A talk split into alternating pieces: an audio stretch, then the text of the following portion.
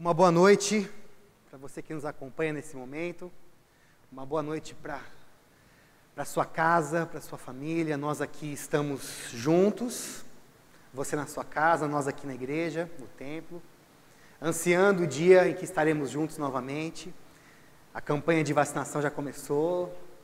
Já o tempo está chegando, logo estaremos juntos aqui novamente, todos vacinados, todos felizes na presença uns dos outros, sem o medo de transmitirmos ou ficarmos doentes, enfim, esse tempo vai passar a crise, os dias de luta, os dias de dificuldade estão passando. E nesse tempo, onde nós enfrentamos aí quase um ano, né, na verdade a pandemia mundial já já está aí há, há, um ano rolando, porque no Brasil ela chega um pouco atrasada, né? A gente começou em março aqui com, com os distanciamentos, com as medidas protetivas, mas durante todo esse tempo nós enfrentamos uma crise e a impressão que temos é que estamos saindo dessa crise, estamos dando passos para fora. A ciência está evoluindo, as vacinas estão saindo, Deus está se movendo, nós sentimos isso, e nós então estamos dando um passo para fora dessa crise. E nesse tempo, na verdade, já desde o final do ano passado, alguns alguns salmos que têm me chamado a atenção, né? um trecho da Bíblia Sagrada, que contém ali os salmos tidos como cânticos de romagem ou cânticos de peregrinação. Esses salmos, eles estão ali do Salmo 120 ao Salmo 134. São cânticos de peregrinação por quê?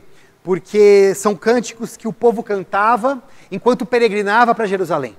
Enquanto caminhava para Jerusalém, enquanto viajava para Jerusalém, o povo cantava esses cânticos conhecidos como cânticos de romagem ou cânticos de peregrinação, ou até mesmo salmos de subida, ou salmos de degraus.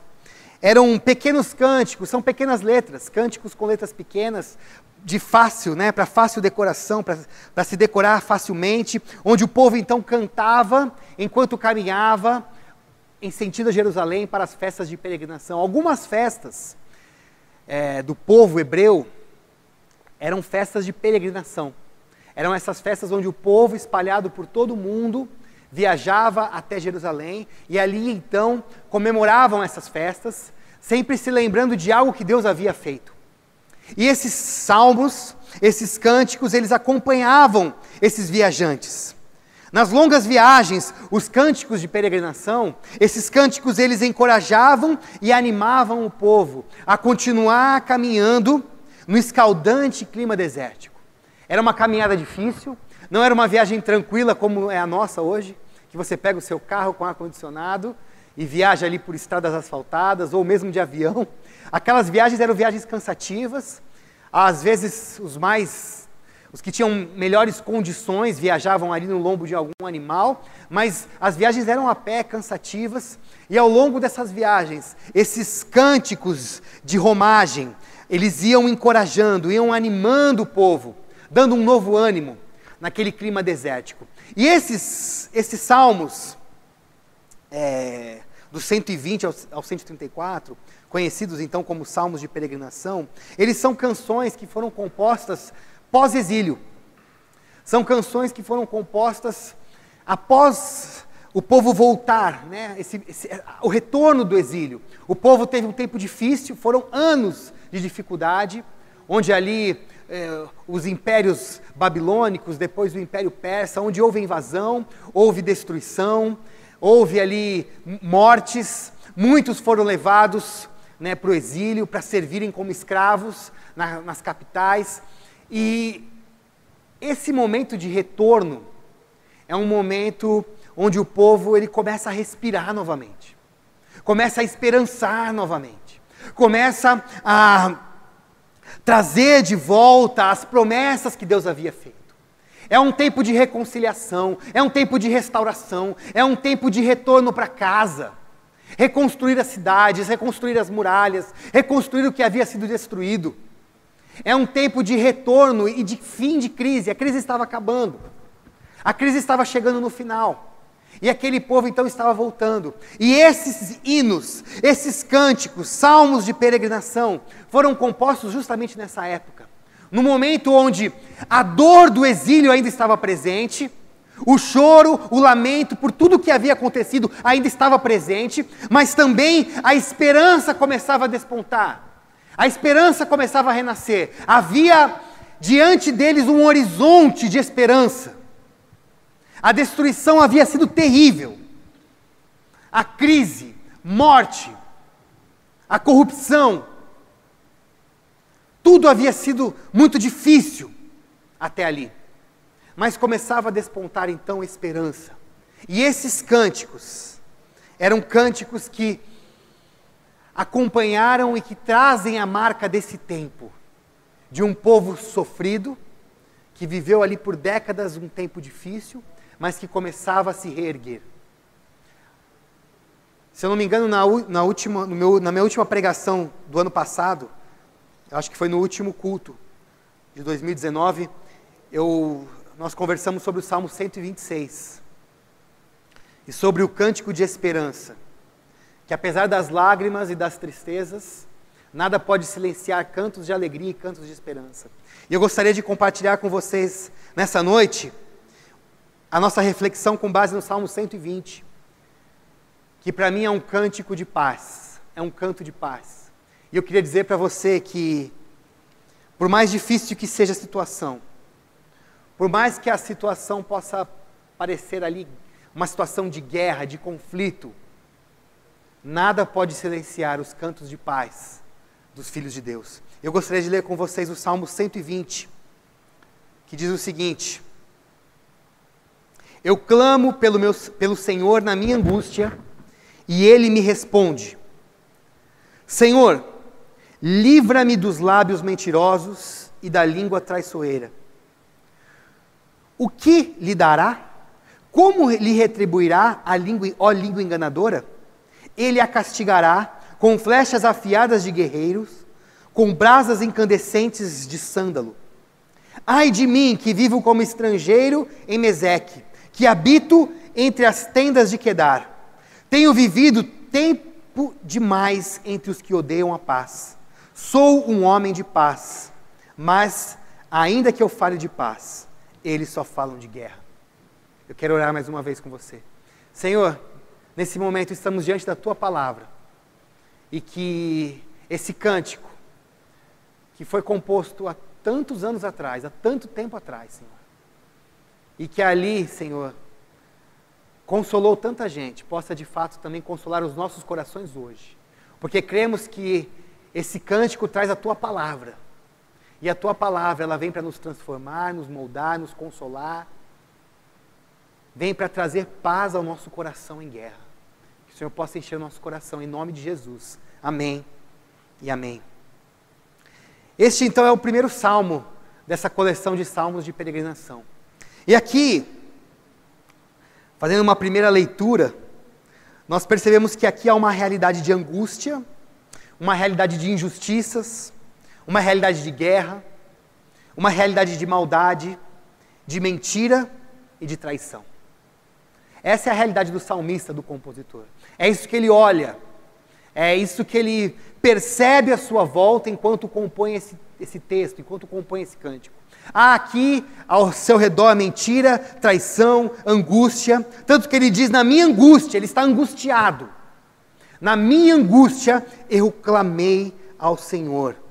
Eu clamo ao Senhor na minha angústia. Há um clamor. No meio de uma situação de angústia, nascem clamores. E o clamor é importante, meu irmão. Porque o clamor é quando você já não vê esperança, ou quando você vê a esperança sumindo no horizonte, você fala: Eu preciso clamar a Deus. Eu preciso gritar e pedir: Senhor, tem misericórdia. Em momentos de crise, em momentos de angústia, em momentos de injustiças, de guerras, de maldade, de traição, de mentira, nós precisamos erguer a nossa voz e clamar ao Senhor. Nós precisamos continuar clamando. Por pior que seja a situação, por mais difícil que seja a situação, nós precisamos continuar clamando ao Senhor, com a certeza de que Ele responde. O salmista vê a realidade Ele sabe que a realidade não é fácil, ele então clama ao Senhor porque ele sabe que o Senhor responde. Eu clamo pelo Senhor na minha angústia e ele me responde. Isso é certo, Deus responde ao nosso clamor. Quando estamos angustiados, quando estamos aflitos, podemos ter a certeza de que o nosso clamor Deus responderá. Na minha angústia eu clamo ao Senhor e ele responde. Essa certeza de que Deus responde à nossa angústia, irmãos, ela precisa preencher o nosso coração. Porque a angústia é inevitável, a tristeza é inevitável, o sofrimento é inevitável, situações como, a, como o exílio são inevitáveis, pandemias são inevitáveis, catástrofes, crises, tudo isso faz parte da vida e uma hora ou outra vamos enfrentar. A angústia virá, mas a certeza de que Deus responde precisa preencher o nosso coração, para que quando clamarmos, Senhor, tem misericórdia, Senhor, olha para nós, Senhor, cura a nossa enfermidade, nós vamos ter certeza que Ele vai nos responder e vamos ouvir a Sua resposta. A resposta que renova a esperança, a resposta que faz resplandecer a paz, a resposta que traz de volta a alegria. A resposta que cura, que liberta, que salva. Essa resposta é certa. Então, na angústia, precisamos clamar ao Senhor. E continuamos lendo o salmo e percebemos aqui que há um inconformismo do autor do salmo, há um inconformismo do salmista. Ele pergunta: o que lhe dará? Como lhe retribuirá, ó língua enganadora? E já vem com a resposta logo em seguida: ele a castigará com flechas afiadas do guerreiro, com brasas incandescentes do sândalo. Ele diz aqui que ele habita como estrangeiro em Meseque e entre as tendas de Quedar. Meseque e Quedar eram regiões de povos nômades que não queriam permitir que Israel restaurasse Jerusalém. Eles não queriam permitir que os israelitas restaurassem Jerusalém. Aqui há uma oposição, há um povo que se opunha, um povo nômade que era contra a restauração de Israel, era contra a restauração de Jerusalém. E aqui o salmista parece que ainda estava no meio desse povo. Ele enxergava a restauração, os israelitas estavam voltando para a capital, Jerusalém estava sendo reconstruída, mas ainda haviam opositores, ainda haviam inimigos, ainda haviam aqueles que se levantavam com mentiras, ainda haviam traidores, mentirosos que espalhavam por aí fake news ainda haviam mentirosos. E ele inconformado, o salmista inconformado, com raiva, ele pergunta e ao mesmo tempo responde. A pergunta é: qual que vai ser a recompensa desse povo mentiroso? Esse povo traiçoeiro, esse povo que só quer ver o nosso mal, esse povo que só quer saber de guerra. Qual é a recompensa deles? Qual será a retribuição deles que abrem a boca para enganar? E ele mesmo responde. Ele diz: esse povo será castigado com flechas afiadas de guerreiro e com brasas incandescentes de sândalo. Há aqui um, no meio dessa canção, no meio dessa oração, há aqui um precatório, um pedido de justiça, um clamor por justiça. E nós, muitas vezes, quando clamamos por justiça, porque observamos alguma injustiça e aquilo nos deixa incomodados, aquilo nos deixa inconformados, aquilo enche o nosso coração de raiva. Nós muitas vezes, com o coração tomados por raiva, nós fazemos esse tipo de pedido para Deus. Senhor, acaba com o meu inimigo. Senhor, destrói o meu inimigo. Que ele seja atingido por flechas, que ele seja queimado por brasas. Acaba com ele, destrói ele. Eu não aguento mais ser injustiçado. Eu não aguento mais essa injustiça, eu não aguento mais mentiras. Eu não aguento mais, Senhor, resolve essa situação. E graças a Deus que a justiça de Deus não é como a nossa justiça. Não é verdade? Porque a nossa justiça é olho por olho, dente por dente. Mentiu para mim, tem que tomar flechada. É o que o, o salmista está pedindo aqui. Mentiu para mim, tem que ir para o fogo. É mentiroso, é enganador, é traiçoeiro. Mas é interessante que nesse clima de guerra, quando nós nos dirigimos a Deus, Ele enche nosso coração de paz, irmãos. Sentir raiva Não há, não, não há pecado em sentir raiva, em se irar, porque isso é muito humano. Não sentir raiva sim é estranho. Quando você olha alguém, uma injustiça, quando você vê um problema e você não sente um incômodo, isso pode ser um problema seu. Mas se você sente um incômodo, saiba, isso é muito normal, isso é muito humano. O problema é que precisamos saber canalizar a nossa raiva. O que fazer com a nossa raiva?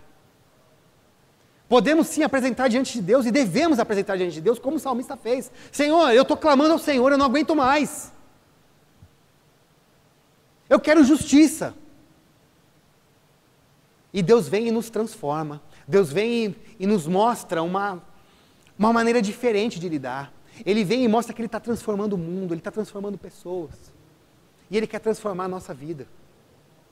É interessante que eu fui Fui pesquisar porque eu achei interessante, né? Com brasas incandescentes de sândalo. Essa árvore, sândalo, ela também pode ser conhecida. Eu não sei se, você, se a sua versão é diferente. Ela pode ser também o zimbro. E tem algumas versões ainda que trazem giesta.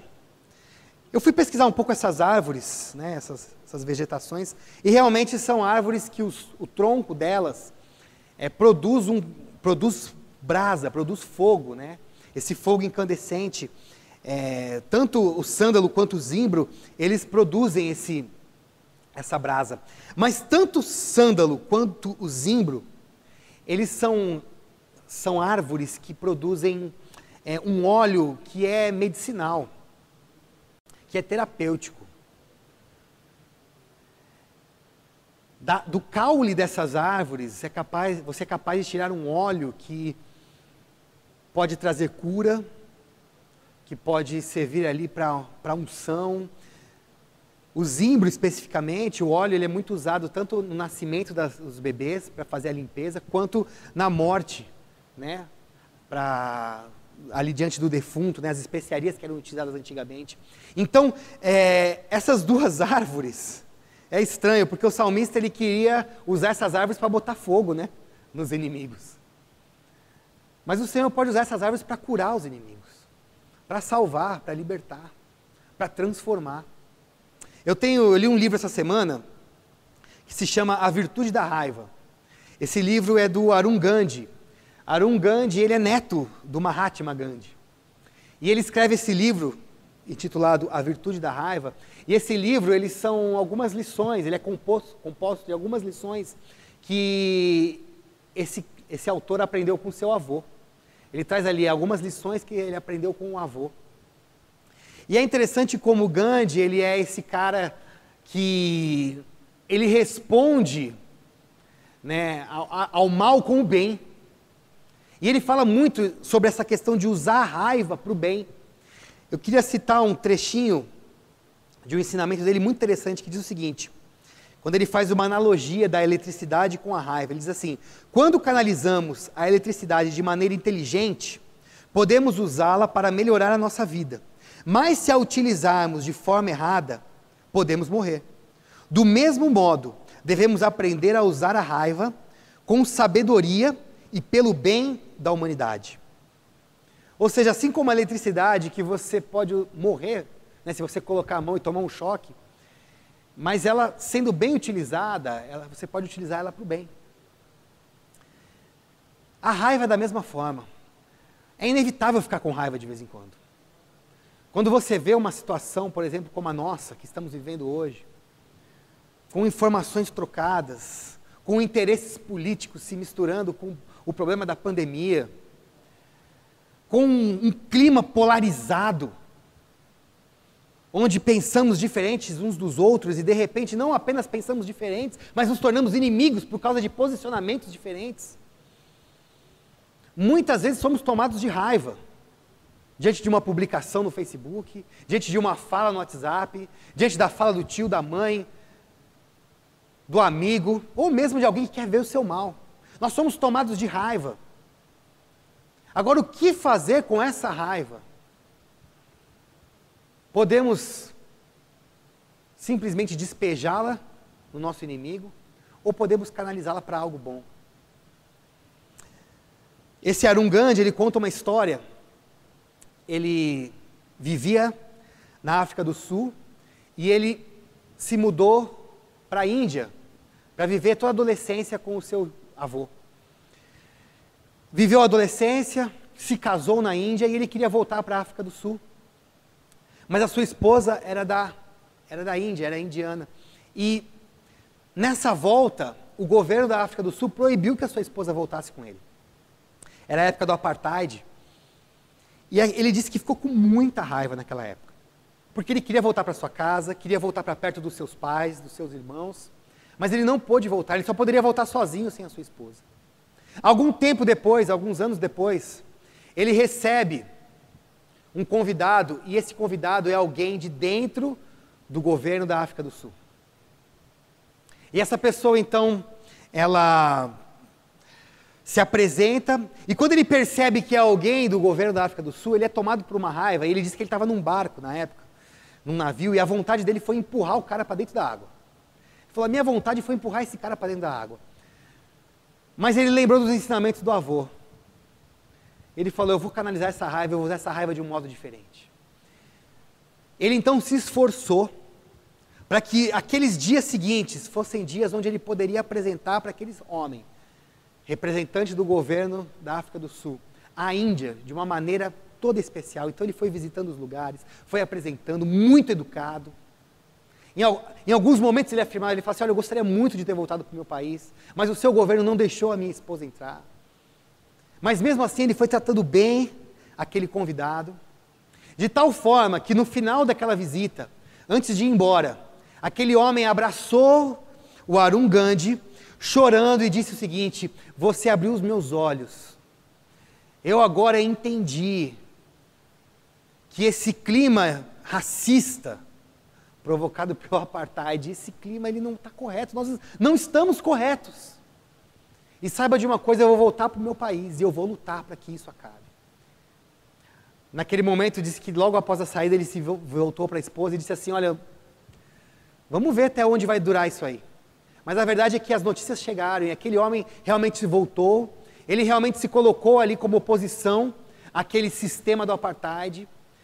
De tal maneira que ele se tornou alguém que incomodava, incomodava ali a situação, o, o, o esquema, e ele foi colocado para fora do seu país. Ele foi extraditado.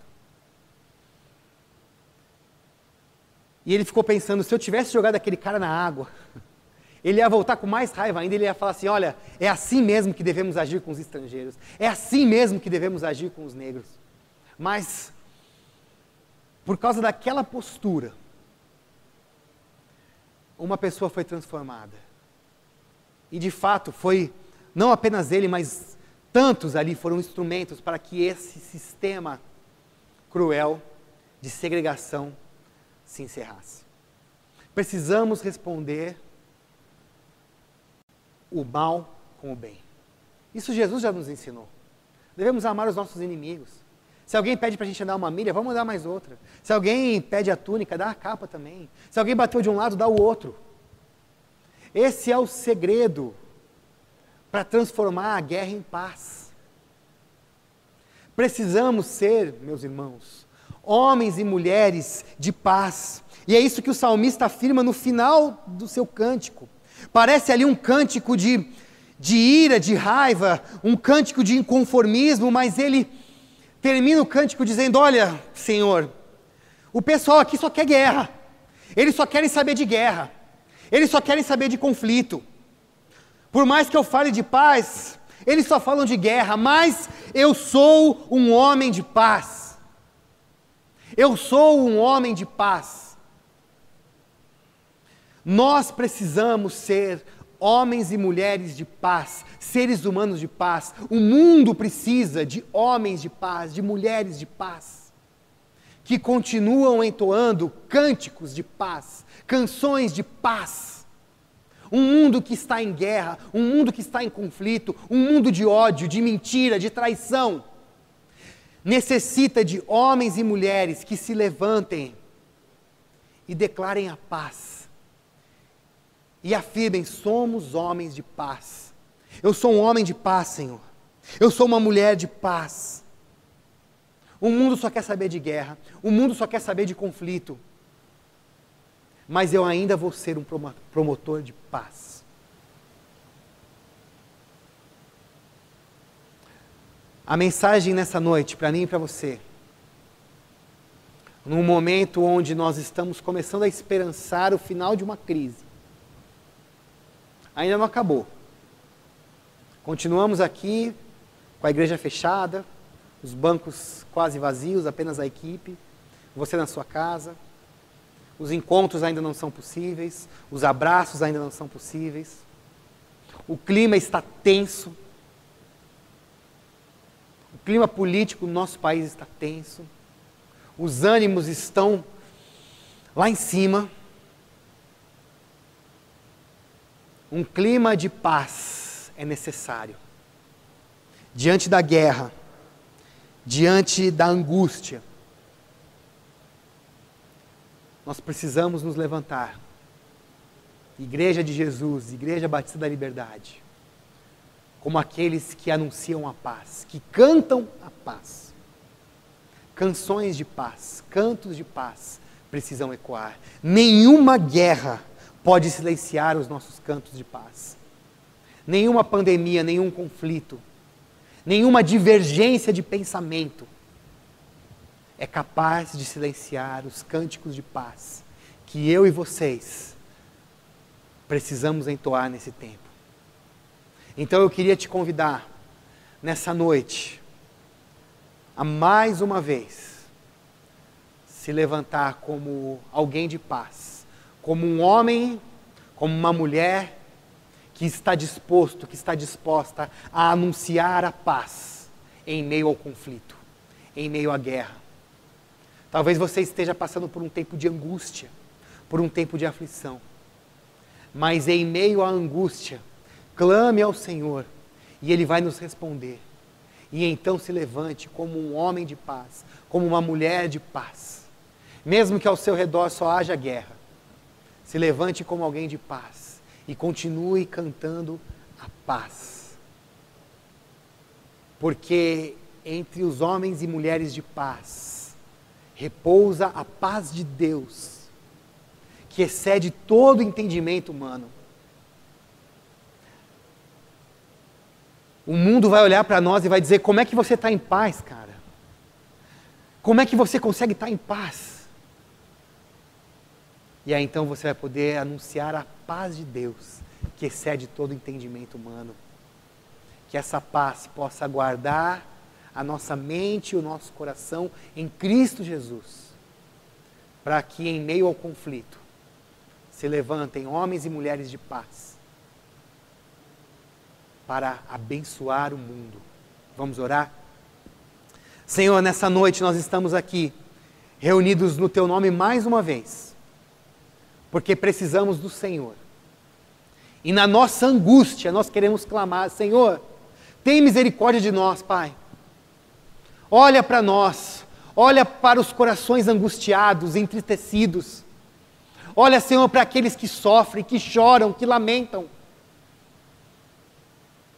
E nos responde, Senhor. Nos abraça, nos acolhe. De fato, o mundo lá fora, Senhor, tem sido um mundo de mentirosos, de traiçoeiros. Eles só falam de guerra mas nós queremos ser homens e mulheres de paz. Por isso, Senhor, nos levanta para anunciar a tua paz, que excede todo entendimento humano, que é capaz de guardar a nossa mente e o nosso coração em um tempo tão difícil como esse que estamos vivendo. Ó Deus, que nada, nenhuma guerra, nenhuma angústia, nenhuma aflição, nada, nenhuma crise, nenhuma pandemia possa silenciar os cantos de paz que o teu povo precisa ecoar nesse mundo, Senhor. Ó Deus, usa as nossas vidas como promotores de paz.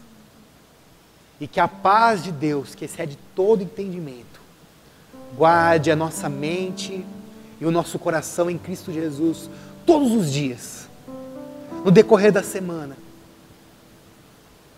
diante das crises, dos problemas, diante da doença, diante das incertezas, que essa paz possa inundar a nossa igreja, possa inundar meu irmão e minha irmã, a sua casa nesse momento, possa inundar a sua vida,